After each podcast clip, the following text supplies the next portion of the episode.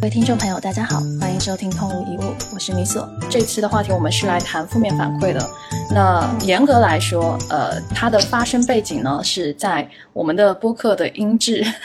被吐槽的时候，我去播客底下呃回复了那个用户，然后后来又看到了一条呃吐槽，是说谈的太浅了，就是这么一句评价。就是我连着看到 两条，一条是吐槽说音质太差了，那个以至于说我没有分享欲了。那这个这个是第一条，然后第二条就是谈的太浅了，然后 over，这是第二条。那么具体的背景呢，就促使我们说，哎，就是应应该是海晨发起的，说，哎，那我们要不要谈一下，就是怎么去应对我们日常，比如说生活中啊，或者是工作中的一些负面反馈？那播客这个东西对我们而言。它其实也不算是一个工作，呃，更多的是呃我们录制出来的一个作品，然后放在公开的平台上，然后然后分享一些自己的看法和见解。那但凡有分享，那有公开，一定会接收到任何形式的反馈。所以呢，这期我们会去谈一谈一些非正向反馈。那我本来想了一下这个措辞，我本来想说是负面反馈，后来想了想，就是负面好像太负面评价了，所以我就 我就只能用非正向反馈来来去回应。这个点对，呃，我觉得我和海晨可以先分享一下，就是我们在应对或者说遇到的这个关于负面反馈的这个事情吧。呃，我我倒蛮想听海晨你这边就是接收到的负面反馈以及你的处理方式的。我觉得我们俩可以分享完，然后然后问问小白的意见。我是呃，我昨天晚上有个很有意思的事情哈，就是我把我嗯，就是我把我所有的思考的事情重新整合在了一个模型里面。然后，其实这也是为什么昨天晚上你们会收到那个，就是那两张照片。呃，其实我是在重新读那个人生算法，然后我就会意识到一件事情：反馈都是有，呃，都是就是都是反馈。反馈其实是我们做的一件事情，你可以想象成我们有一个模型，然后去获得了一些数据。嗯，但是我觉得每个数据的置信区间是不一样的，就有点像就像达里奥的实习生给他打了三分。但它其实权重比较低，只是说我自己会观察到，在过往的很多年里面，呃，我不能很好的去控制外界的声音对我的影响，就是我要么就是完全就是屏蔽，呃，要么呢就是整个人放开以后，整个人会显得非常虚弱，嗯，或者就是刚愎自用，就是之前对这些所有杂乱的声音没有去赋予对等的权重。所以就会呃导致，就是说我可能会阶段性的对外界的声音有截然不同的政策，OK，然后呃还有一件事情，其实是在于，嗯，可能这也和之后今天小白，如果我们之后等下去聊业务的时候，就是我们今天聊完的话题业务以后，我也会提到，嗯，其实是在这件事情上，也是因为我对用户的反馈。没有去划清楚权重，所以呢，这个时候很容易接到错误的需求，会判断错误。那这个时候就可能会做出一个就是看起来满足了所有人，但其实是所有人都不满意的东西。OK，那就有点像是你想讨好所有的人，有人说你胖，有人说你丑，有有人说你丑，有人说你黑，还有人觉得你刚好，有人觉得你真美。那这个时候呢，我们没有去赋予一个对等的权重，没有去更全全面的。思考它，我们把所有的声音都当做同样的声音，都当做我们重视的声音，都对认为是对我们最真实的反馈的时候，结果就是我们会乱。嗯，这其实是我嗯抽离了很多个人的体验以后我得出的结论。因为我其实这段时间在重新去看我脑子里面所有的东西，我会发现我其实是一个非常优秀的人形计算器，就是本身我整个人就是一个以 AI 的形式存活着的。我觉得我其实之前没有。解决好的一个问题之一，一个是概率，或者就是叫做，如果说我们只有一次机会，我们凭着我们的方法，然后但是做失败了，我究竟应该怎么样去应对？看着别人笑嘻嘻，你心里要不要妈妈逼的问题？这是第一个问题。第二个问题是如何去处理和人在反馈上面的关系。这其实是两个很关键的命题，所以当时米所遇到了这个情况，小白有了一些反馈，然后我看到你们两个有这个反馈，那我就觉得，哎，其实也是我最近刚好非常关注的一个话题，那我就想到，哎，那其实是我们可以去聊这些话题。然后在个人的经验上面，我觉得米所可能能说的更细，因为你这两天刚好碰到了，所以就是我把呃更加个人经验的那一块先交给你，然后如果到时候我要补充的时候，我再来说。那我觉得 的确，你你说到个人经验这块，我可能会相对来说是我们三个人当中，呃，接受到的反馈最多的一个人，因为我日常的发声比较多。那么我们还是那个最简单的一个逻辑，就是说，当你在呃社交平台上发声越多，呢你自然会被听见。的是这个可能性会更高，然后你你的自然的曝光也自然会更多，而在这种驱动下，你接收到的反馈肯定会有很多。当数量到了一定程度的时候，那么会有就是哪怕你再怎么客观中立去谈一件事儿，那一定一定会有很多的，也不一定很多哈，就只能说是有一定比例的负面反馈会出现。那我这个人其实是接收这类似的反馈，严格来说这几年肯定是比你们两个都多的。对，然后这是第一点，然后第二点是，呃，我接触到的接触到的不同形式的负面反馈吧，我就直接这么说，它其实分好多种类型。我甚至对负面反馈都做过一个类别的划分。我们说你怎么去评论别人这个东西，其实挺讲究的，因为呃，或许很多人他的评论，他觉得自己是在评论，但实际上他也是属于我们说在内容内容创作者眼里，他也是内容的一部分。只要你说了。不管你是以怎么样的状态去说的，那那我就理解为你是在同样的在做一个内容，而评论这个东西只是一个短内容而已。那我是怎么去看待这些短内容的？比如说我我最常接触到的一些呃反馈是，要么就是抨击的，抨击的就是呃可能会说你你们说的呃一堆废话啊，然后完全听不下去啊，然后你们水平太差了，太低了，比如说太浅显了啊，就类似于这样的一个最抨击质疑型的。它算是一个我们说负面反馈当中的一个类型，然后还有一种就是呃骂你骂的完全没有逻辑的，可能他给你的评论是针对于内容上的评论，但其实他评论的内容却暴露了自己的逻辑问题，啊，就是。我之前有接触到一种类型，呃，是应该是在何菜头的公众号里看到的一种类型。那个人呢，呃，大概是抨击说看逻辑思维的人逻辑一般都有问题，虽然从来没看过。然后何菜头就回了一句：“那你没看过，你是怎么知道的？这就是你的逻辑水平吗？”你看啊，就是呃，在我们去思考这两种呃评论有点互掐哈，但是互掐归互掐，但是为什么后者他更高明，或者说作者他更高明，而前者就是他的确是在抨击。但他这个喷子就完全暴露出自己的某种程度的逻辑问题，嗯，所以其实他的喷子或者说他的负面反馈又是另一种形态的，他不是一个情绪发泄，而是想要点评却暴露了自己的逻辑硬伤这样的一个状态。那还有一种类型是什么呢？就上升到了人格攻击、人格污蔑，比如常见的，哎，你是傻逼。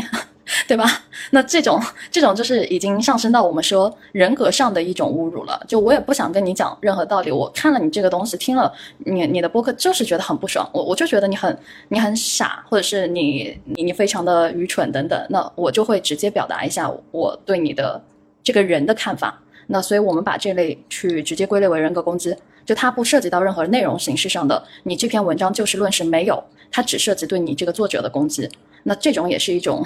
呃，一种一种那个负面反馈，然后还有还有种就是呃，比如说非常容易呃暴怒的那种类型。那举个例子，可能我们最常见的就是他在评论当中直接用大量的感叹号。那这种类型也是，就是你你能感觉得到他，即便你不用见他，但你能通过他这句话大量使用感叹号，就能感受到他其实是相对而言，呃，在互联网当中或者是。日常我不清楚啊，但是但是这种语言的符号使用是会相对暴露出他自己性格上的一些易怒啊，或者是易激动这样的一个一个状态。哦，当然也有些那个负面反馈，他很高明，呃，就是他会以一个很礼貌的形式，然后去告诉你，虽然他没有很就是人人身攻击，或者是直接呃去用一些很侮辱性的词来去反馈给你，但是他会用一个。很礼貌的方式，比如说，哎，反讽，对吧？哎，你们这样的播客，你们这样的内容，请问有多少人能听下去呢？就大概是这样的一个方式，也有的，就是以一个非常委婉的方式来去表达自己对你们的呃讨厌或者是不喜欢，anyway 都有。那还有一种就是可能嗯比较隐晦，那他们那种隐晦就是会用夸赞的方式去表达他的负面，比如说啊，你的文章写的的确是。需要有耐心的人才能看得下去呢，就就类类似于大概是这样。当，我们不能说这个反馈是一个纯负面的，但它相对来说会比较的隐晦，没有我刚才举例的那些这么的偏激啊。那所以我自己接收到了这么多的嗯不同种类的负面反馈之后，呃，就像我说的，我我会去简单的分类，然后进行识别，然后再思考说，那如果说我要去批评一个人，我应该怎么评？我先不说“批”这个词了，我就说我我应该怎么去评，因为我不是很喜欢就是无理由的好，就是单纯的情绪发泄。这也是为什么我不喜欢在接收到一些毫无内容的评论，只是单纯情绪发泄的评论时，我只有两种反应。第一种是，如果评论区人很少，但他这条评论非常醒目，我是一定会回应的。第二种是，如果评论区很多啊，就之前我写过的一些文章，对吧？评论区人非常多，然后大家都都呃，可能涉及到一些敏感的，对吧？话题啊，比如说啊奥运会啊什么之类的，那评论区人很多，然后回应的就大大概都是那些的话，我会无视。这个取决于评论的数量以及这个数量它会被多少人看到而决定的。如果它非常的少，但它就挂在那边，比如说有一条负面评论，然后就挂在那边，那我会立刻去以我的方式处理掉。但我不会去删，我会去回应。那我们在第，如如果大家有小宇宙或者是呃，大家有那个呃播客 A P P 的话，可以去看一下我们小宇宙最近的一期呃关于健身题材的那个那期的播客。然后底下就是有一位朋友，他大概是说，呃，你们讲的太浅了。呃，原话是原话是讲的太浅了，对。然后我我的回应是什么？因为我们那个播客的数量评论数量非常的少。哦，但我觉得我有必要去回应，那我就会跟他说：首先，我为你的认知鼓掌；其次，我欢迎你在评论区评价完之后，能够和我们分享更深刻的自己的见解，帮大家补充你的视角。那这是我的回应。嗯，就是在我的视角里说，你的一句讲的太浅了，那我理解为你肯定是觉得，哎，我们的内容满足不了你。那如果说在满足不了的情况下，或许你会有自己想要更深挖的内容，或者想要更了解的。或者说你的认知会相对比比较高，那我是希望说你可以表达你还想听什么，或者说你可以主动的去分享，哎，你知道的我们不知道的东西。那这种评论在我看来是我非常乐意去接受的这样的一个反馈，而我不会把这些评论当做负反馈，我是会觉得，哎，你是在的确想要去我们可能更好，或者是在内容上更精进，或者是呃更更优质。然后你会提出这样的建议，否则就是光只是说一个，因为我们说评价人很简单，你就是你光说一个自己的感受，那其实他的评价效果就只是满足了你自己当时的那种爽感，但是在你去真的想要去，哎，比如说希望内容创作者们他们能够真的做出一个符合你的预期的，然后希望能够有更好的、更优质的内容的，那么我觉得其实对于。你而言也应该给到一个不错的评，就是哪怕是批评，我觉得你 都要有一个所谓的态度吧，就是可以一个很好的态度，然后去去批评我们的这些内容。那这些是刚刚分享了很多，就是呃，简单来说，这些就是我理解的，就是说，首先识别他们有多少种类型的批判，或者说是有多少种类型的负面反馈。那我在识别这些反馈之后，我会去根据。这个反馈的数量而决定我回应或者不回应。那接下来我会决定，如果我要回应，我会以怎么样的方式去回应怎么样类型的反馈。那在我看来，有些反馈就是非常容易回应，比如说，比如说我刚刚说的那个讲太浅啊，或者怎么样，就单纯的一句嗯表达感受的。那如果说上升到人身攻击或者之类的这些反馈的话，呃，我是直接会拉黑的。比如说莫名其妙来一句你是傻逼 或者是什么之类的，我是直接会拉黑的，因为我觉得人身攻击这个没必要去讲道理。就是我对于不同的负面反馈也会有自己的处理方式，对，就是我自己的一个视角的分享，对。然后接下来小白，你要不要来讲一下？就是你们刚刚听了，或者是海晨，anyway，你们刚刚听了我的这个处理反馈、负面反馈的一些方法和心态。OK，啊，我自己感觉你已经有非常嗯好的实战经验了。而这个时候我还比较嗯想要去知道小白的嗯就是。小白去应对这件事情的方法论，呃，我背后的思考是这样哈，就是，呃，客观来说，呃，米索因为发生多，他一定是经过过这种。就是负面反馈最多，然后有最多实战经验的人，嗯，但就是说，呃，我自己能感觉到哈，因为我们之前也不是第一次遇到，呃，对负面反馈的事情，我会感觉小白在处理的心态上，嗯，很明显要比我们两个在处理这件事情的心态上要，好很多。就是我觉得那个不是一个纯技法的层面的东西，啊是是一个就是听起来很迷哈，就是小白能够用。就是不仅仅是小白可以用非常就是扎针的方法去让别人感觉自己非常，呃不太行，但是我觉得其实小白其实给我一种感觉，这种感觉让我觉得非常神奇。这个感觉是我现在还没有参透的一个点。小白似乎在应对别人的评价的时候，他有一种化解，让别人无法攻击，就像就像一个大锤子抡在了棉花上面的感觉。所以我就觉得我会很想知道小白在这件事情上怎么去看，嗯，你的内在方法论和对应的心态建设又是什么样子？嗯，好的，那我可以讲一讲啊，因为这个它一定是长久的一个一个习惯，然后再加上我的性格慢慢内化成了一个状态，所以你刚才要问，嗯，我的这个应对负面反馈的方法论是什么，或者说我的心态是什么？那我我只能反向编译一下，试图把它做拆解和还原。啊，我觉得首先有一个很重要的点是，嗯，我我其实我跟你们两个在这一点上。在面对 to C 的环境上，我们的这个经验会不太一样。我觉得，但凡做过产品经理，还有做过产品的人，面对过海量的评论的人，啊，我们都会知道一个道理：就很多声音，你真的是听听就好，啊，就不说每每天都有多少人在教那个张小龙要怎么做微信吗？对吧？你不可能都听的。那我觉得这是一方面经历带给我的一个很自然的一个经验。呃，第二就是我，因为我是在做人的工作，所以我太知道人的这个意识的一个复杂程度，包括网络上的很多人，他的这个人格甚至都不可能，都不一定是他真实的人格，啊，因为匿名制的关系，有可能是他人格的暗面，或是说他人格里面不理智的那一面。那我其实，呃，理性的我是没有办法跟一个不理性的人去做一个沟通的，所以可能在，嗯，在。我要对公众做表达，或者说要参与到公众的交互的时候，首先我就会有这样的一个预期，就是一定会有人来来找茬，而且一定有人是你没有办法跟他沟通的。就不管你的沟通技术再好，你解决冲突的方法再好，你是没有办法跟他沟通的。我也没有必要跟这些人去做一个沟通，然后我也没有必要在这上面花费啊无谓的这个能量啊。首先我是有这样一个预期的。呃，然后就是面对这个信息，尤其是这种，呃，我刚刚很快记录一个点啊，嗯，我记录了海神的一句话，就是反馈本身是一种数据嘛，但它它到底是正面的还是负面的，其实跟我们自身的一个解读有关系。那在我的分类里面，我会这么去分，我觉得，嗯。叶海生他提了一个背景，他他既不想就是隔屏蔽掉所有的这种我不喜欢的反馈，因为这样不利于你个人的一个进步，但是我也不想把什么样的一个负面的东西都吸收掉，这个会让你自己很难受，会受内伤。那怎么去把握那个度？那我会去对这个反馈去做一个分类。我的一个分类是，我会把它分成纠正性的反馈，然后建设性的反馈和破坏性的反馈。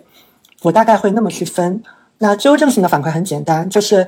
它直接指出你一个事实性的错误，对吧？我在播客里面说一加一大于三，对吧？或者说川端康成是中国的诗人，对不对？那那这明显就是胡说八道嘛。那人家就给我指出来说这个你说的不对，一加一应该等于二。然后川端康成不是中国的诗人，是日本的诗人啊，是日本的作家。哦，那我就知道哦，对啊，那你说的是对的，因为这是一个事实嘛。那我就是说错了，那我把它纠正过来，那就好了。所以这个对我来讲是一个纠正性的反馈，我当然应该接受。另外就是一个建设性的反馈，我们凭就去判断一个反馈它是否具有建设性，唯一的标准就是你的这条信息能不能帮助你去做动作的调整。它倒不一定是要给到一个完整的建议，但是如果它能够帮助我识别我到底是哪里不对，或者说哪个地方可能有问题。那我都会把它解读成一个建设性的反馈。那比如说以我们的这个杂音为例，对不对？如果他都说到啊，每次都是海城的那个地方有杂音，然后甚至还把时间戳的放出来，就这个地方吓死我了，对吧？那我就可以去回看嘛，我就能去听看看是不是那个地方真的有什么问题，或者说设备上有一些东西是我们可以去调整的。那它能够帮助我去调整我的动作。嗯，但是说实在的呀，这也是一个常识了。呃，反馈是一门技术，绝大多数的人是没有这个反馈的技术的意识，也没有什么反馈方面的礼貌和礼仪的。嗯，我们经常听到的反馈，往往都是夹带着大量愤怒情绪的观点。那其实这种反馈对我们来讲是没有用的。那刚才你所讲到的好几种，比如说抨击啊，那种一堆废话听不下去，水平太低了，还有没有逻辑的谩骂，对吧？还有人身攻击，包括其实反讽，在我看来没有差别，它仍然是攻击，只是把它伪装了一下而已。这并不能。改变他，他意图是要攻击你，他并不是想让你做得更好、有所调整的这样的一个意图，意图本身并没有变。那我都会把它放在这种破坏性的反馈里面。那对于我来讲，其实破坏性的反馈无助于我调整。那在我看来，它甚至都不是一个反馈，是一个噪音，应该被我屏蔽掉。嗯，所以如果说我是怎么接受反馈的，我是有这样一套屏蔽机制的，而且对于发出。这种噪声的人，我通常是不会跟他们讲道理的，因为我明白，呃，一个人当他的意图是恶意的时候，或者说他并不是抱着善意给出一个信息的时候，嗯，其实他也不准备跟你讲道理，然后他也不准备跟你，嗯，让你变得更好。这个大概率不是你多追问几个问题，或是你态度特别好就能解决的。那真正愿意让你好的人。我觉得，哪怕他反馈的没有那么的有有技巧、有方法、有一些瑕疵，我觉得凭着我们日常的沟通经验，其实你是能够判断出来的，你是能够判断出来这个人是不是真的为你好的。哦，那那对于这样一个信号，就把它隔绝掉就好了。嗯，但有一种情况我可能会回应，嗯，就是你所说的，呃，如果你真的在意，啊，你其实并不在意，嗯，这个人，你甚至不在意你能不能改变他。你比较在意的是，啊，你要表达你的态度，或者说你希望这个对话被第三方给看到。那比如说有人在你的公众号下面说一段严重可能会严重误导读者的话，或是你觉得有触犯到你价值观底线的东西，那你可能会回应。回应的目的也并不是要说服他，你也不准备说服他，你是希望被别人看到。那我在这边一直会保持一个原则是，呃，会注意自己回应的一个风度，嗯，因为道理上就是你在跟一个，比如说你当你在跟一个不讲道理的人交流的时候，你太认真，其实会显得你很傻，因为在道理上来讲，你是没有办法跟一个不讲道理的人讲道理的，你强行在这里讲道理，只会显得你很傻，啊，那至于说怎么技巧性的回应，那那我我做教练嘛，那确实有回应技巧的。那基本的逻辑就是反射呗，我我也没有要攻击你，我只是让你看到你你的样子而已。然后这里也有一个小小的一个技巧啊，这应该是那个罗杰斯的那个人本主义呃心理学理论的一个一个奠基石，就是人的自我形象的问题。就人的自我形象是没有办法从外部去去破坏的。如果你试图去破坏一个人的自我形象，你只会得到反抗，你只会得到更强烈的一个反攻。所以，如果人家要骂我，那我就说，嗯，对啊，你骂的对，啊，那你说我水平太低，嗯，很好啊，你水平很棒棒，那你为什么还要在这边浪费你宝贵的时间来听我们这么一个水平很低的播客呢？对吧？我就会那么去回应他，嗯，就是他既可以表达你的一个态度，同时也没有，嗯，在做一个试图跟一个无理的人做有理的辩论的这样一个徒劳的努力。嗯，顺便也让你自己得到了开心，对吧？你也练，你也顺便练习了一下回应技巧，得到一个比较比较好的反面案例对话，我觉得这样就挺好的。嗯，这个可能就是我的一个处理办法吧。小白，所以我追加一个问题哈，那呃，像我之前看到像非暴力沟通他们的那套逻辑呢，就是说需要跟对方先去界定一下对方究竟在说的是什么。我会观察到，嗯，你刚刚说的逻辑其实是更像是，因为非暴力沟通可能是人和人线下的实际交互哈，线上往往就是短兵相接，就一刀。然后我不知道是不是，嗯，在遇到负面反馈的时候，是会跟对方先去再界定一下。他说的是什么？还是说你就直接会做出反反应？就是这件事情，我其实想说一个现实中间的交互哈，就是我会观察到，可能是因为之前我自己没有很好的去，嗯，有一个非常有策略性的反馈，而是一次就非黑即白，在应对反馈的时候，一旦我采用了类似非暴力沟通或者说好好聊的方式呢，反而整个人会显得战斗力特别弱，对。就是我自己会比较清楚这样的状态会有问题，但是我当时不知道问题在哪里。嗯，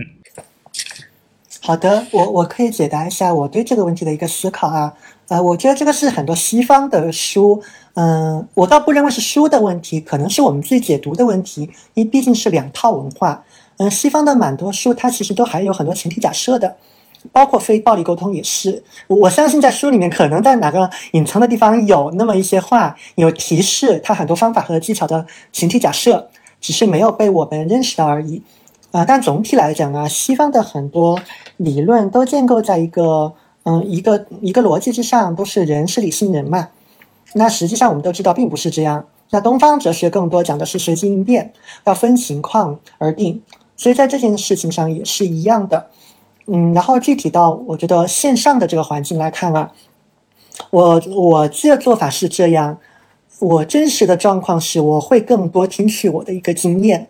比如说我我判断这个人他到底是友好的还是不友好的，我可能就根据几句话就会快速的做一个判断。就在这一点上，我会跟平常的状态不太一样，还会耐着性子去问问他，呃，然后去看看我是不是理解错。原因在于，呃，第一我知道线上从概率上来讲比较容易反映人的一个阴暗面。一般来说，如果我们感觉到这个人不友好，那大概率他就是不友好的。那这是其一，其二是我觉得我们还是要考虑另外一个因素，就是我们自己有很多事情要做。你准备在回应一个 ROI 不明的一个人或一个事情上，你要准备耗费多少的精力？我是没有这个时间跟他去做这个沟通的。我在这边跟一个我并不认识的人，在接下来跟我也。大概率不会有任何生意交集的人，耗费了这个时间和精力，也就意味着我就没有办法把这个时间用在我自己做研究上面，用在我自己好好阅读上面，用在跟我的老客户建立更好的关系上面，更好的跟他们去对话，了解他们的一个需求上面。所以我本来就不准备不准备在这个事情上浪费太多的时间，那我会采取就是某种意义上啊宁肯错杀的这样一个策略。嗯，就是我的我的礼貌的底线，就是我可能不会骂你，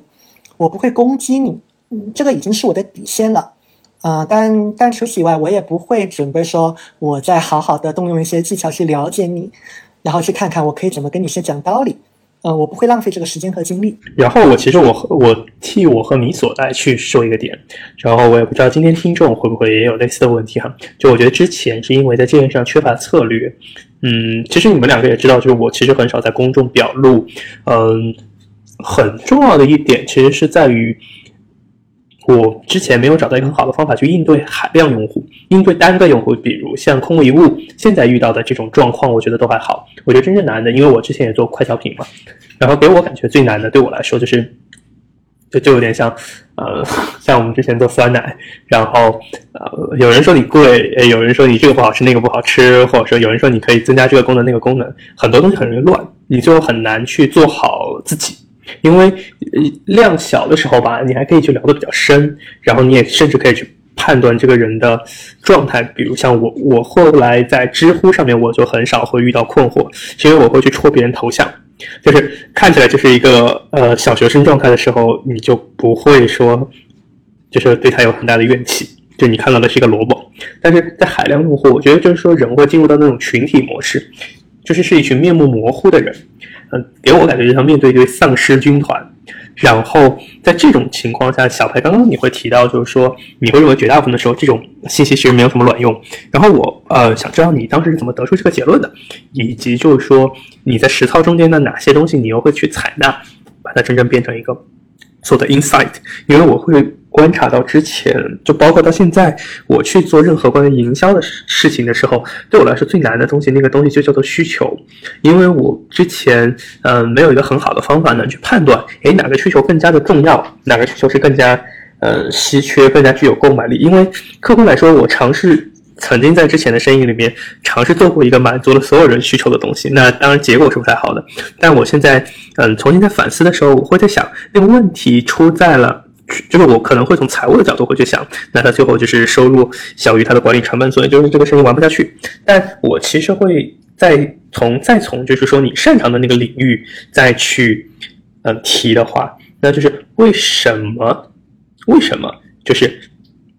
这些需求都不能全部去满足，或者就是说，我们假如知道了需求不能全部满足的话，那。哪些需求是应该被满足，就有点像张小龙做产品一样嘛，就是我们会确实会觉得，哎，为什么微信这个也没有，那个也没有？包括我自己用了一个特别多的一个日程的软件叫滴答清单，我会观察到每个人真的有完全不同的需求。就算我是那里面最最最最资深的用户，很可能我的需求是一个非常小众的需求。那这个时候我并不知道他们作为一个线上的产品经理，他们是要如何去做排期，哪些东西其实他们真的认为有必要。哪些认为没有必要？有些其实可能就能满足一两个用户，但有些能满足广大用户，但可能对那一两个用户又是关键用户，能提升他百分之百的反馈，那可能就是一个 KOL。然后呢，但是其他的其实可能就提供百分之一的反馈，然后其实对方也没有什么感知。就是我会在想，从功利主义的角度来说，应该怎么样去做一个在这件事情上更有效的一个策略？OK。嗯，好的，海城，你问了一个非常关键的问题，这个也是本来今天结束之后我要跟你聊的一个事情啊，因为你之前在跟我聊这个营销的模型嘛，然后上次也跟你聊完，我就在试试图在找你的那个问题的卡点可能在哪个地方，然后我现在初步的分析是你可能嗯采用了一个比较错误的定位的一个方式，就导致了你这样的一个困惑，导致了你没有办法很好的去。去分别哪些人是重要的，哪些是不重要的，然后哪些重要的人，我们的那个反馈的那个重要值，就是他那个加权应该要要往高高了堆，然后哪些人他们的那个重要值可以往下拉嘛？是这样，一般大家比较熟悉的做市场定位是怎样一个模型啊？是那个 STP 嘛？先做那个 segmentation，我通过各种各样的一个方式对这个市场进行划分，然后比如说男和女，那就是一个切分的模式。把把整个人类样样本切成了两块儿，然后在每个性别里面，我也可以按年龄段来分。比如说，我们想吸引十八到二十四岁的，那这就是一部分。然后这个年龄段以外的又是一部分。那这个维度加上男女这个维度，就可以把人类切成四个块儿嘛。然后还有很多维度可以去加，然后理论上可以把这个人类的蛋糕切成非常多份。然后下一步我们去做 targeting，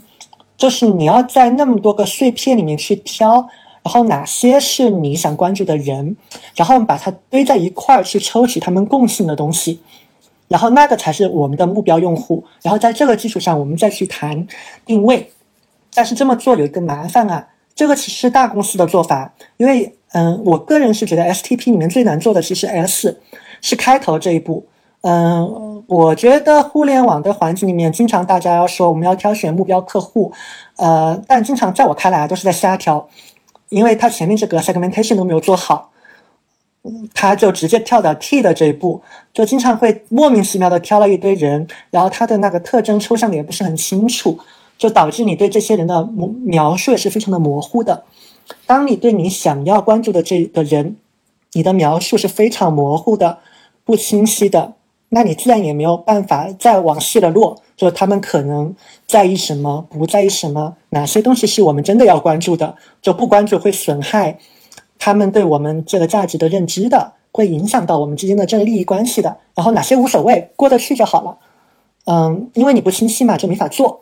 但但这玩意儿吧，真的很难做。就大公司每年花那么多钱去找咨询公司，那就是因为这个做不来嘛。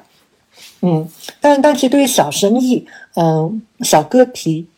以及在社交平台上去去做人群扩散的话，应该走的是另外一个模型。刚才那个我们走的是，我想想，应该是演绎法。我们是想从顶层往下推推推，然后找到一个局部的人群。但其实，在社交平台上，我们更多用的是归纳法。我们先考虑的是，我怎么先去搞定一个用户，然后这个用户他对我们是认可的。他想要的东西我们能给，而且还能特别满意，我们能建立非常好的关系，然后他也付得起那个钱，我也能够从他身上赚到我比较满意的那个利润点。你先搞定一个，你当你搞定了一个之后，你就能在这个人身上抽象出很多特征，然后我们再去看跟这个人相似特征的人可能还有哪些，我们再慢慢的往外扩。嗯，然后这个东西。嗯，你想，它就是一个在不断在演进，然后不断在迭代，然后它数据颗粒度可以随着你的用户量积累越来越清晰的一个做法嘛？那它的冷启动是什么呢？因为你要给它初始数据嘛，你才能去做迭代。嗯，在我的世界里面，我的冷启动方式就是我就是用户，或者说你们就是我的用户。我的逻辑也很简单，嗯，在社交平台上，我吸引到的人大概率是在某些层面上跟我比较相似的人，所以其实我我自己就是一个直销的一个样本。那套用到我们在网络上去看，面对各种各样的一个评价，我要去分辨哪些评价是我该在意的，哪些是我根本就不用在意的时候，嗯，其实，在数据量不够的时候，我会去做代入，我只要问问我自己一个问题。就是当我面临一个，我肯定是有理由去关注了他的这样的一个播客，但是音质又不是很好，然后我真的听到耳朵有点疼的，耳朵有点痛的时候，我会怎么去反应？我会怎么去留言？然后如果是你所，如果是海城，他们面临这样的一个状况，他们怎么会去怎么去留言？那我其实就已经可以大概脑补了。那我一定会去写啊，哪个地方让我觉得不太舒服。啊，但是即便是这样的话，我还是会关注你们的，因为你们的内容真的很好，啊，我甚至还会再去给条件嘛，就是这个播客的播客主他已经多次说过了，哎，我们就是挫，我们就是没有办法，我们想了很多方法去改进，但不知道为什么这个音频也就这样，那我就在想，那没关系啊，反正我关注的是你们的内容，我关注的又不是你们声音好听不好听，那反正这个叫范米所的那个播主他有公众号嘛。它上面有文字嘛？我实在听不下去，我就看文字就好了，也 OK。但不管怎么样，我一定是不会去谩骂他的，也不会给到这种非建设性的反馈的。所以，以我自己作为一个样本，我很快就能分辨哪些人是我们应该关注的，然后哪些是我可以忽略的。OK，就是共情的能力，我会关注到我自己还比较缺乏代入的，就是或者叫做我并不知道我代入的是不是普遍的人性。嗯，就是我自己会对我自己去脑子里面拍电影。但是我并不知道那个代表的是是不是普遍的人性，就是刚刚小白你其实说了一个有意思的点，其实这是我会关注到过往我在做这种偏无论是咨询还是说就是嗯就是非投放类的生意吧，一旦是投放类的生意我就全懂了，然后嗯这种类型的生意我会观察到一个内在的逻辑的问题。就是刚刚我其实会意识到，就是说，如果说，就是我我其实会观察，我从小到大的交友模式都会存在这个毛病哈，就是嗯，至少在我高中之前都会存在这个毛病，就是其实我是一个漏斗，就是上面的人进来了好多好多个球，就是一个一个小人头吧，然后呢，这个时候就会顺着就是聊聊聊，最后露出来那么几个人，但其实你刚刚在说的是一个完全相反的逻辑，而是是因为我喜欢什么样的人，所以我去找什么样的人。就是它是完全相反的两套逻辑。第一套逻辑其实有种有点像，就是如果说你最后需要五个朋友，那你可能会去迎合别人。然后，但后者其实就有点像是我就是反正就这鬼样，然后我去去漫天海地找到那五个朋友。就是我觉得这个逻辑差异非常大，尤其在生意上，因为你如果用前一套逻逻辑，它其实非常像做题。对他尝试做一个，就是如果我要有五个朋友，所以我要怎么去改变我自己的题？后者其实反而更强调的是，我假如保持我的产品不变，然后我怎么通过渠道我去改，就是我去找到那五个朋友。就前者更像是我自己，就是我为了圈住用户改我自己；后者就是呃，有点像是我先不改我自己，我先去找用户。就给我感觉说是这么一套逻辑，它其实内在逻辑特别特别不一样。嗯，是的，你问到了一个非常关键的点啊！你刚才都说了，你是习惯漏斗模型的吗？这个是在呃，我给你写的我自己留的那个教练的 memo 上，我是有记录的。我知道你有这样的一个思维习惯，因为每个人会有不同的一个一个思维习惯嘛。那这个思维习惯会左右我们日常做事的一个方法。但其实，在社交平台上的生意，我们经常用的是倒漏斗模型。你可以去搜啊，倒漏斗模型，它跟漏斗模型的逻辑其实有点不太相同。漏斗模型的逻辑是，我要尽可能的打开这个漏斗口，让这个流量足够大啊，所以我要显得好像总体来讲是无害的，然后人见人爱的。虽然理论上做不到，但我要努力往那个方向靠，为的就是让这个流量这个漏斗口尽可能的大。然后同时我又要去研究对我来讲最有价值的那一坨人啊，然后他们的那个内心的驱动力到底是什么？然后我要我要知道这个，才能很好的去做这个转化的工作。但不管怎么讲，大家努力一点的是怎么把这个漏斗扩得更口扩得更大，然后那个转化的效率尽可能的高。但这么做其实有个 bug 呀，这是大平台的做法，因为第一流量是有成本的，不光是有金钱的成本，包括也有你情感的成本，对吧？因为当你流量口拉的很大的时候，就就会漏漏进来很多就在你的世界里面的妖魔鬼怪嘛。那妖魔鬼怪就会让你感到难受啊，所以这个会有成本在，然后以及呃转化要做好，这个是建立在你的 STP 足够清晰的程度上。那我刚才说过了，STP 要做清楚本来就很难。这个在业内，即便是做快销的人，我觉得 STP 做的明白的，嗯，也也相对来一定是人群中的少数，嗯，所以这个对个人和小小个体来讲，其实是非常不经济的一个模型，所以我们会采用倒漏的模型。你要考虑的就是怎么去吸引你的同类，而且在这一点上，我们其实有生活经验，你和米索都可以去复盘一下我们经历过的那些用户，就是那种你收钱也收的很爽快，后续你们的关系又很好。而且配合度又很高的那一类的用户，我几乎可以断言，绝大概率你都觉得，至少在某一个层面上，你们是相似的人。就即便没有这个金钱关系，我我会愿意跟这个人做朋友。嗯，所以这个就是道漏斗模型的一个精髓吧。OK，我理解你想表达的那个意思了。对，就是我刚刚其实在观察哈，就是因为我现在对于世界一个很重要的假设，就是说我假设，嗯，我所有的生意就是。嗯，因为最近我在那个，就是我家对面有个全食超市，就是 Whole Foods，然后他每天在那里烤披萨饼。因为我最近最近就经常会去吃他们的披萨饼，我就天天在看他们的烤披萨饼。他们烤披萨饼是这样子的，就是他们其实用了一个精益生产里面的单件流的逻辑。我上周在这边安家里面的凳子的时候，这个时候有两个凳子。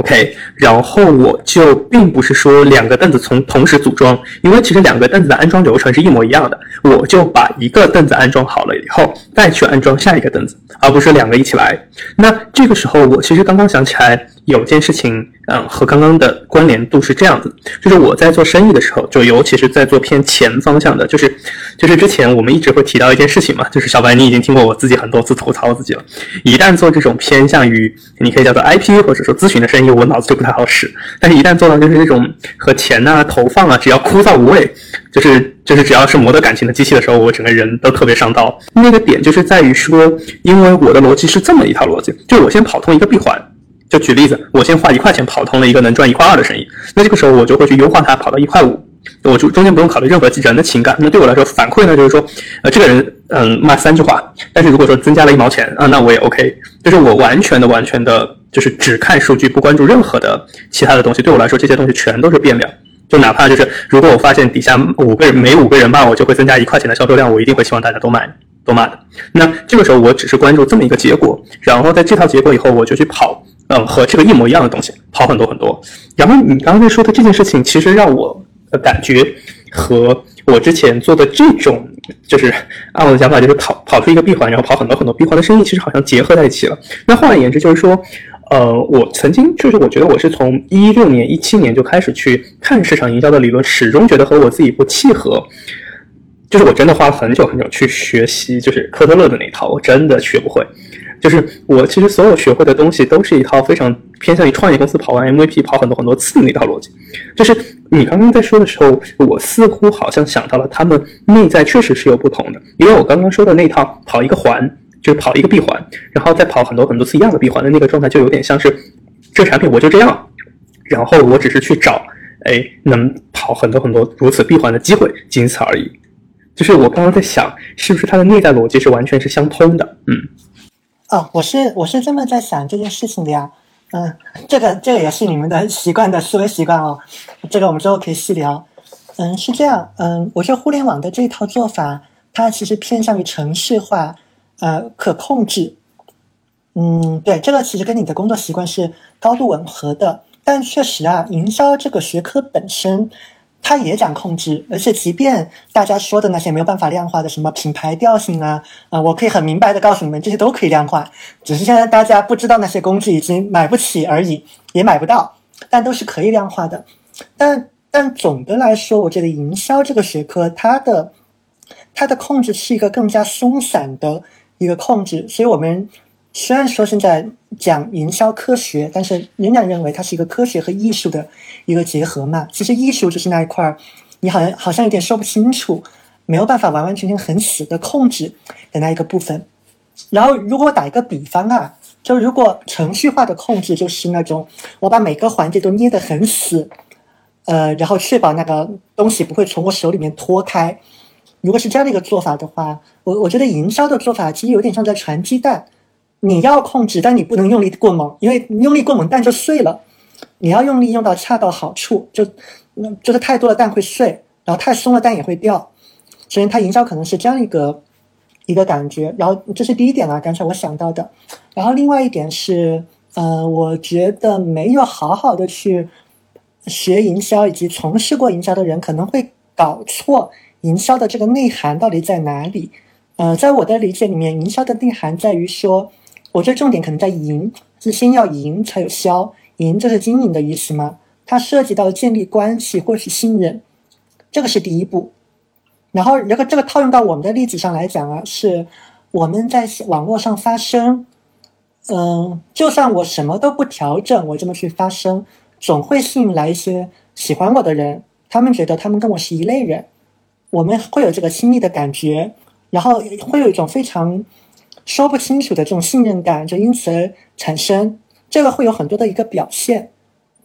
这个如果你把非要量化的话，可能是比如说他主动来加你微信啊，比如说他主动加你微信还自报名号啊，包括说他在一个每周三晚上九点多，然后一个音质还不太好的直播间，永远都会听完不会走啊，对吧？这些可能都是一个具体的一个表现。那有了这个信任，后面的啊，你说成交也好，或者说他来帮你做传播也好，这个东西才有可能。那这个是套在我们的例子之上。如果套在传统的消费品上，你们看看啊，传统的消费品要你去消费可乐，我一定不是先想办法把你转到一个地方，就让你的眼睛别走，然后我不断的给你发消息说，我这个东西可好喝了，你来买吧，再不买它就要涨价了。然后让大家强行的下单，它一定不是这样的，它一定是通过不断不断的做广告，而且广告做的很有意思，还传递了好多蛮有正能量的东西，让你感觉喝了这个水真的会很快乐。这里明明都还没有喝，但是看到上面的美女帅哥都在喝，你也不知道为什么，好像喝了就会很开心，你对他会有了好感，会跟他有了亲密感，然后当你有了机会在超市里面看到他的时候，你才有可能会去买它。这个其实才是呃经典的营销的这样的一个。逻辑，它一定是建立关系在前，然后所有的其他东西在后。嗯，所以在我看来，就是如果套用在我们自己身上，我一定会去分辨哪些人是比较有可能跟我有机会建立长期的一个关系的。那假设我现在是退回到从零到一的阶段，我我也没有流量，我也没有任何人可以帮我去推，那我就会看谁跟我是相似的。那我大概率知道，跟我相似的人，即便我发表了一些观点，他并不那么认同，他一定不会骂我，他一定会有理有据的给到我反馈，啊，那我可以通过这样的一个行为去做筛选，那这些人才是值得深交的朋友，其他人就是你可以直接忽略掉的。OK，我刚刚其实在想，从小就是可能是一个影响，就是这可能是形成了一个模式，就是小时候的时候，我更多的时候在我爸爸家。呃，给我造成一种大家强敌环伺的一个感觉，就是相当于你得去思考你怎么去应对他们。嗯，就是我一直会觉得，就是如果如果如果我只是从小生活在我妈妈家，我应该会比较舒服且开心。对，就是嗯，就是我觉得其实是是一个。模式的问题会让我倾向于好像在那样的，就是我假设世界是这么一个模式，所以我如果说刚刚重新推演下来是这样，如果说我们想要去获得一百个喜欢我们的朋友，啊，我们要做的并不是把身边的两百个人其中挑出百分之五十变成我们的一百个朋友，而是说我们真正找出两到三个真正觉得很喜欢的朋友，然后找到他的共性，然后从再从。嗯，更大的区域里面，举个例子，不是周围的邻居，也不是周围的家族的成员，或者说之类的，也不是周围你平常村口的王二狗，而是从那一万个人里面，甚至更多的地方去打捞出剩下的九十八个朋友。我可以这么理解，对吗？哎，其实这件事情上，如果我们我们套用到交朋友这个事情上啊，我们把建立关系跟交朋友做个比对，嗯，其实是更更方便我们来理解的。我觉得这是一个非常好的类比。那我们我们得去想想交朋友的本质是怎样的，尤其是真的亲密的朋友。嗯，至少这是我的理解啊啊，然后目前还挺管用的，我一直都是这么相处的。我认为好的朋友一定是看到了互相对方身上的一个优点，你们因为优点而吸引，然后如果你们关系比较紧密的话，你一样也看得到他身上的一个缺点，但是要么是这个缺点对你来讲它不是个缺点，它不是个问题，或者说，呃，你是有能力去弥补他这样一个缺点的。然后这个缺点在你这边也不是一个原则性的太大的一个问题，是因为这样你们才会做朋友。之所以建立关系，并不是因为对方完美无瑕，而是因为他的长处我欣赏。所以这个如果套用在我们的，嗯，我们我姑且就叫营销模型好了。比如说此刻我们在随音发声，或在别的地方发声，那我需要吸引的，或是我要珍惜的那个关系是听了我的发言。觉得我在某些方面是挺好的，而且他非常重视我这方面的一个品质，愿意跟我交朋友的人。然后我当然也会有很多缺点，对吧？那每个人都可以看到别人身上的一个很多毛病，但这个毛病他却不在意，不重要。对他来讲，我的优点远远大于，呃，我的优点给他带来的收益远远大于我的我的缺点给他造成的困扰。那这样的朋友才是我觉得值得值得关注的。然后我们之间的这个关系才是更值得投资的。我是这么想这个问题的，就是我刚刚其实脑补到，其实我们会有一个很重要的，就是常规模式，就是我们会认为我们要做到九门功课同步学，这个时候才会有朋友，就是什么都很好，但其实这是做不到的。嗯，就是我们会把优化自我也会往极端去弄。就是我觉得这件事情，嗯，到现在我没有一个很好的结论哈。就是刚好也想获得两位的反馈，那就是说，如果说我们去找朋友的时候会遇到一些奇怪的反馈，这个时候你们一般的行为是选择嗯更换找朋友的渠道，还是去思考自己哪些地方会有问题？以及说，如果说你一直想要去 BD 的那个朋友或者说用户，然后他因为一些问题觉得你好像不太行的样子，这个时候你会选择去变更目标，还是去改变自己？呃，两方面说啊，嗯，如果说从自我自我改进的角度来看，我觉得两方面都会看，但。改进自我还是那个原则啊，你先要确定那个他的那个是一个真的建设性的反馈，还是只是一个干扰？因为只是一个干扰，它除了让你自己难过和怀疑自己以外，不会有任何的作用。另外，对于别人的一个反馈，其实要不要改，这也是一个成本问题在这里的。你可以听，但你不一定要改，这是你个人的一个选择的问题啊。然后，至于放在具体的生意上，我一直都坚信一个原则啊，永远是以中用户为中心去思考的。所以这个问题不是我要找什么样的一个用户，我觉得我适合什么样的一个用户，是我要看，或者说呃，我觉得那个用户，我我顶多只能做一个假设，嗯，但是如果你你跟他接触了几次，你发现以你的能力，或者说你有的时候的资源都没办法很好的跟他建立关系的话，那有一定的概率就是你挑错了目标用户。嗯，在这一点上，我我是很同意胭脂王的那个观点的。就是如果一个关系你觉得那么痛苦，一个钱你赚的那么痛苦，那那一定是哪里出了问题。嗯，我是这么想这个事儿的。嗯，好，那那我补充一下我自己看法吧。其实，呃，我自己的个人经验，就刚才我听到。你和小白在聊的一个漏斗的问题，就包括在营销当中，呃，到底是漏斗还是反漏斗嘛？然后我自己个人目前 run 的让我很舒服的关系，不管是亲密关系也好，还是客户关系也好，还是朋友关系也好，因为本质上他们都是关系嘛，对吧？你得经常打交道。那这种关系，我去推出来，就是会发现说，首先还真不是我在迎合他们的需求而改变我自己。就你可以理解为我本来就已经是这个样子了，或者说我现在脑子里的价值观也好，思维也好，或者是呃脑子里想的事情也好，它已经成型了，它不再是我年少无知的时候还处在一个变动和剧烈的呃摇摆之间啊，不断的三观推翻重塑这样的一个阶段。当然我相信哈，就是呃它也不是一成不变，它会随着我的经历和阅历还会再进行一些迭代，但不会是像以前那样子呃。取两个极端，比如说我非要往一个呃这个迎合他人啊才可以改变我自己才可以，也不是说非要所有人以我为中心，然后全部来听我在说什么，就它不是一个两个极端的这样的摇摆了。那现在更多的是以我自己的一些价值观和基准和原则为中心啊，然后发散出去，吸引到同类。我们说如果要排序的话，还是还是那个点，就是什么东西在你心中心中，就比如说交往。交朋友也好，找客户也好，什么是在你心中，它占据了一个非常重要的呃一个优先级的。比如我举个例子，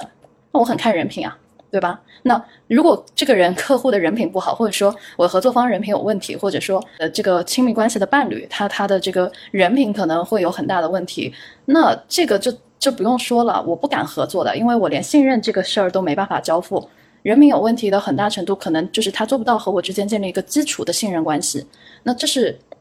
这是我自己在在去经营关系的时候一个非常大的考量。那可能这个考量就是基于我现有的价值观和认知，然后去做一个判断。那接下来你有了自己的一套原则，当然每个人原则不一样嘛，对吧？那你有自己那套原则之后，你要知道明确说为什么我会定这套原则，因为我是我我是觉得关系它最大的问题可能是出现在一个动荡或者是不稳定，这个是最大的风险。那这种风险如果我们再去倒推，它可能会因为什么问题而出现？那所以我才得出人品可能它是一个很底层的一个因素，所以我希望在源头上先把这个因素给。尽可能的去排除掉。那我不希望说跟我有这个打交道的朋友们，他们的可能会存在很多大量的欺骗啊等等。那这个对我而言是不 OK 的。那即便他很有钱，此刻他要来跟我做生意等等，那我也不敢，就是因为我担心这个人品这这一点，就这么一小点。那这就是我自己交往的一个呃原则。当然还有其他的原则，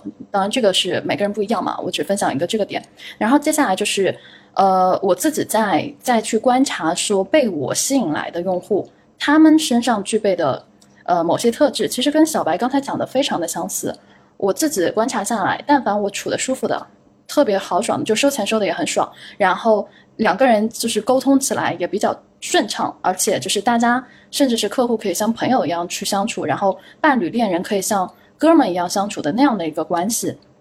基本上，他也是有一些共性可以找的，就是对方或者说呃跟你发生产生关系的那个另一方，他们往往身上也会有跟你类似的共性。那这种共性，它可能是比如说在性格层面的共性，比如说大家说话都是很直接的，哦就不会不会说什么我要藏着掖着瞒着，然后拐弯抹角说一大堆。然后再告诉你说，让你去猜我在想什么等等啊，再比如说是那个认知层面这方面是有很很强的相似性的。那比如说，哎，我们在讨论一些东西的时候，大家就是对于这件事儿的本身的认知，就基本上都是很快就能 get 到对方在说什么，然后沟通的这个成本是相对比较低的。那即便说是呃沟通，可能对方不知道这个领域，但是你一说，他可能很快就 get 到了。那他这个学习能力是很快的，而且学习的这个动机动因是很强烈的。就他绝对不是那种很懒惰啊，或者说呃一点都不喜欢钻研，然后没有任何动力的那种消极状态的人。这个也是我身边没有遇到过的，就不能说是没有遇到哈，就是有遇到过，可能我们就没有走下去，那个关系就就可能 break up 了，就就大家都分开了。嗯，因为他是没有办法去走长期的，然后我我很 prefer 的关系基本上都是长期关系，所以所以其实当时你们在说那套生意的时候，我就在思考说，我个人其实真的很喜欢，或者是更倾向以后哈，哪怕是以后，我可能会更倾向于去做老板的生意，to B 的生意。虽然现在 to B 在我这里也是 to C，但是呃，我会觉得在某种程度上去做 to B 的生意。第一，它的它的稳定性比较强，就是，呃，一般来说，你去做 to B to B 的那个更换成本其实挺高的，所以，呃，严格来说，你的这个生意的关系可以维持的时间比较久。那其次是跟你打交道、直接接触，我们说 B to B 虽然是 business，但是它的那个 company 还是还是有个 leader 的，对吧？那我们的领导直接跟你打交道的是那个领导，所以其实领导能做到这个呃职位上或者是等级上。他其实还是多半相对来说认知、认知也好，思考能力也好，学习能力也好，其实都是相对来说哈，就我不绝对，但是相对来说我接触到的都是比较强的，而且他们的这个干劲啊，然后整个的学习意愿、动力都非常足，他们非常想要快速把自己的能力啊等等各方面去提升上去，然后才能让这个公司跑得更好，然后让自己的个人的能力能够和公司 match 上。那这样的一个人群也是，就是跟我接触下来。我们在这样的一个关系当中会非常的舒适，然后我自己再去反观，比如说像朋友关系，嗯，身边跟我处的好的，你你们两个肯定是算的，然后还包括说一些其他的朋友，就是他们基本上在，呃，不能说是拿社会的一个角色去衡量吧，但是他们基本上多少都是处在一个相对来说比较重要的位置，不管是在公司里啊，还是还是说在自己的这个领域当中，都处在一个相对比较重要的位置。就已经不再是一个只局限于呃打工啊，或者是呃每天可能也没有太多事情的那样的一个状态。他们都会有自己的想法、思考等等。所以我接触到现在，就包括我我自己的伴侣也是这样子，就是呃，他虽然说没有没有工作，没有没有正式的去去开家公司啊什么之类，也没有去正式的被雇佣，毕竟他还在读书。但是呃，我会观察到说，他的家庭教育带给他的思维也是偏 leader 的那种状态，因为他爸是跟 to B 在做生意的，所以其实他们整一个的呃家庭是偏经商逻辑的。所以当时他爸当时告诉他的所有一切就是，你以后即便是要做一个音乐家，你也要自己去开一个 studio，自己去给自己当老板，而不要去想着说，呃，去只是单纯的停留在一个社会的打工角色。就他会给他一个简单的一个 purpose 在那边，然后让他去努力。那打工肯定是必经之路，只是说他会先认知先到那个层次，知道我自己要往哪个方向去走，然后相对来说他是不迷茫的那种状态。而且他的那个，我们说努力的状态也好啊，然后还有就是学习的意愿也好，也非常的强。所以我自己反观下来，我周围和我周围一系列的，就是产生关系的朋友们、合作伙伴们，然后恋人等等，其实他都符合一定程度上都符合了跟我身上的某些特质特质非常非常相似的地方。那那我如果以后再去做一门生意，我就知道了。OK，我和这类型的人。就不管是学习意愿也好啊，然后认知水平也好啊，然后性格品行也好等等，我一定是喜欢偏那样类型的人的。那我如果说能够找到或者是吸引到那样的类型的人，那其实我们的关系建立就会非常非常顺畅，而且它就是一个 win-win 的模式。而我怎么去获得这样的关系？很简单，我我现在就是比较笨拙的方式嘛，就是呃，我自己是很喜欢成人教育，那。我自己对思考啊、思维啊、个人的成长等等非常的关注，那我觉得我可以去分享这些我脑海里的相关的知识，然后给更多人。那互联网它这个工具很好的就可以去帮助我把这些思想传达给很多人，而那些最后找到我的、愿意为我付费的人，我观察下来也是，就是我刚才说的那种类型，就非常精准。而且我的我的收费客单价你们肯定是知道的，我一个月光内容教练这块就要收一万。对，就是你愿意付这个费用的人，其实就决定了他的一个意识和认知，还有他的学习意愿了。那我我自己就是整个的模型跑下来，就感觉基本上我大概知道，OK，是这类人他会跟我去进行一个长期的合作关系。那我就不纠结于说我要做量，因为做量这件事情在我这里目前来说哈，我没有办法很好的去规模化一个事儿。然后我也知道有些事情它是做不大的，尤其是涉及到。一个非常二八法则的事情，你们肯定知道我是说什么。意识形态的东西，你但凡想要什么唤醒人的意识啊，真的想要让大家有一个深度的思维等等，对不起，那那这个社会的结构就是决定了你的二八法则。大家都如果很聪明的话，或者是很有自我的认知意识等等，那这个他大家都想要当领导了，对吧？那那接下来谁去做那些脏活累活苦活呢？他他是一个很残酷的事情，所以我很看得清楚我自己在做的，呃，这条赛道或者是这个事业它的。它的一个局限性，但是我接受这种局限性，我也明确说，OK，那那够了。其实我只要把这摊事儿做好，然后呃服务好那些跟我关系比较好的朋友们，那我相信他们身边，他们辐射出来的关系网络，同样也会有类似的人。就简单来说，他身边还有很多的朋友，对吧？那可能他欣赏的朋友。呃，可能在某种水平上也会和我会有一些相似性，那就口碑是一个最好的模式，就是人传人传人，然后以这样的一个模式去 run。那这是我在教育领域的这条线。那那其他的线可能就像海晨说的，我也有一条没得感情的，就像机器人一样的，只只去考虑哎它的程序化，或者是能不能跑得转，然后那那部分就是资本的线了。那资本的线和教育线我会分得很清楚的，就是拆开。你比如说收租什么的都是资本的线，对吧？你玩股票啊，或者是二级市场也好，还是什么租金当房东什么的，全部都是算资本的钱。所以那部分可以让我谋生，谋的相对来说能养活我自己，去支撑我去做呃教育的事情。但教育事情其实也赚钱，就是我倒不是说非要去跑一个非常大的规模或者是怎么样，呃，因为对我而言，其实大。规模大意味着成本、管理成本也好，或者是其他的人员成本等等，它都会随之上涨。而我自己知道，我现在的这个能力是还不够去做这样的一个事儿，而且它会很强的局限我的地域性。然后它和我本人的一个底层的愿景又会形成一个冲突。那我就知道，OK，如果是在这样的情况下，我就就是限制好规模就 OK 了。那这这就是我自己的一个很简单的思路。对，我补充两个点好了，就刚刚刚听米舍在讲的时候，我觉得可以做两个做两个提醒。嗯，一个提醒就是，嗯，我们今天虽然没有提啊，但莹莹有说到了，就待会我要跟海生聊的，就是我们都要去构建我属于我们的理想用户的画像嘛，不管是对我们各自的，还是对于空无一物的。然后这个画像的构建呢，它一定会是一个呃前期有很多你的一个假设，然后有一些武断的一个成分在里面。嗯，那比如说啊，我举个例子啊，就是我想吸引那种啊，我认为认知程度很高的。但假如说我现在都没有什么数据，我我怎么猜？那我就从我身上猜嘛，我就可以先臆断，可以先粗暴一点。那比如说我我只吸引嗯会说英语的，对吧？然后我只吸引那个嗯，比如说已经有工作的啊，然后你可以这这么去试。然后试的过程中，你会发现哦，好像说英语的也不见得有多靠谱，也会有些不靠谱，有些靠谱。然后也不是所有进了社会的都靠谱，有些学生也会挺好的。然后你再慢慢慢慢的去修正，你你再慢慢慢慢的去修正你的这个模型嘛，嗯，然后这个模型的修正的过程中，我觉得有有几个东西啊，是我们可以优先去参考的。我写了一句话，就是多次的现金反馈。然后大于单次的现金反馈，大于行为的特征，然后大于语言，然后大于我们自己的一个主观臆断。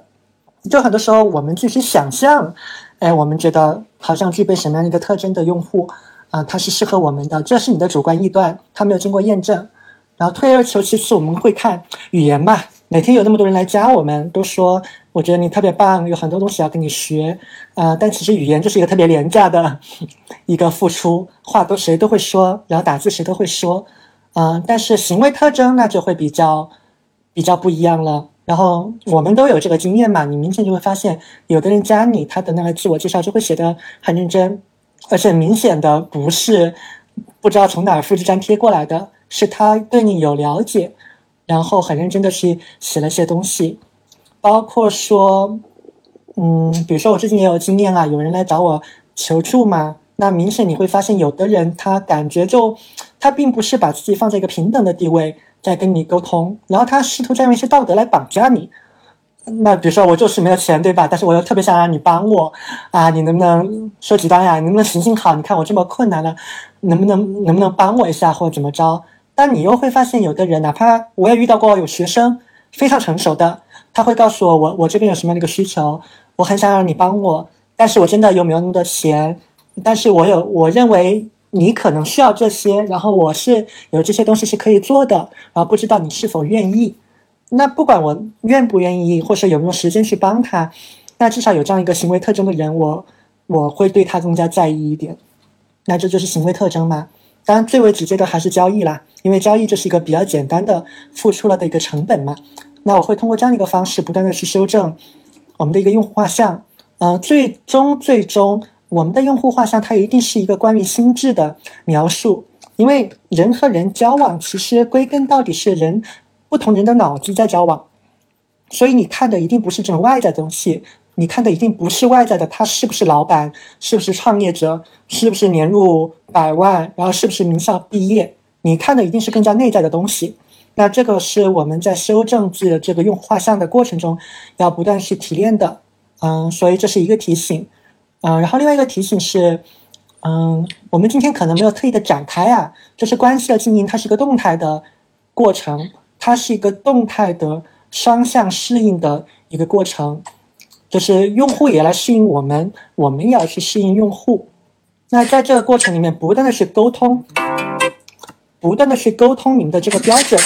嗯，是特别重要的一件事情。嗯，所以从这个角度来讲，我也会鼓励所有的人都应该在网络上多多发声，